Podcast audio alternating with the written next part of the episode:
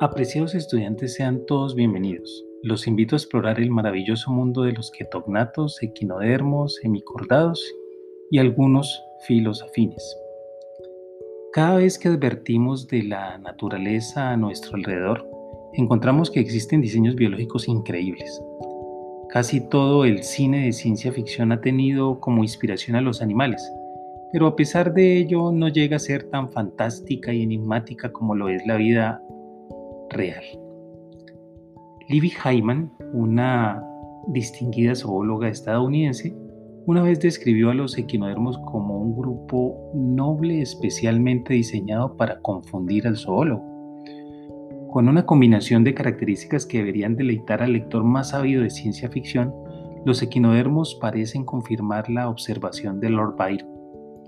Extraño pero cierto, porque la verdad siempre es extraña más extraña que la ficción.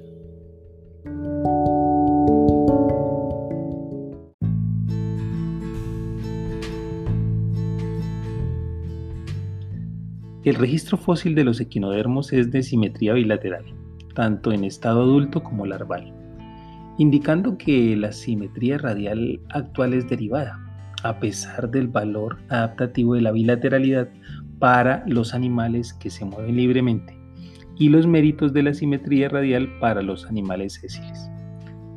La mayoría de las larvas de los equinodermos desarrollan un endoesqueleto calcáreo rudimentario y usan tractos ciliares para alimentarse y nadar. Pero una vez que se transforman en formas sésiles, sus cuerpos cambian radicalmente.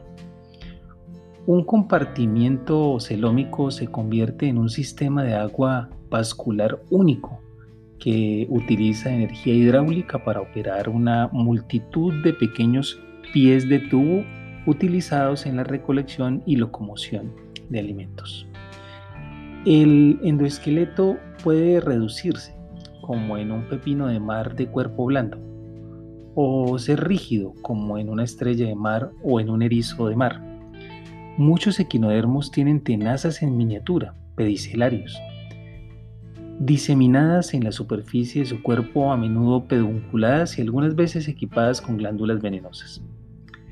Esta constelación de características es una única en el reino animal. A pesar de numerosas investigaciones, todavía estamos lejos de comprender muchos aspectos de la biología del equinodermo. Incluso la posición del eje anterior-posterior del cuerpo, una característica tan obvia en casi todos los demás animales, es difícil de discernir en los equinodermos. Por lo tanto, en esta sesión veremos a los filos Ketognata, Cenoturnelida, el clado ambulacraria que contiene a los filos Equinodermata y el filo Hemicordata. Bienvenidos.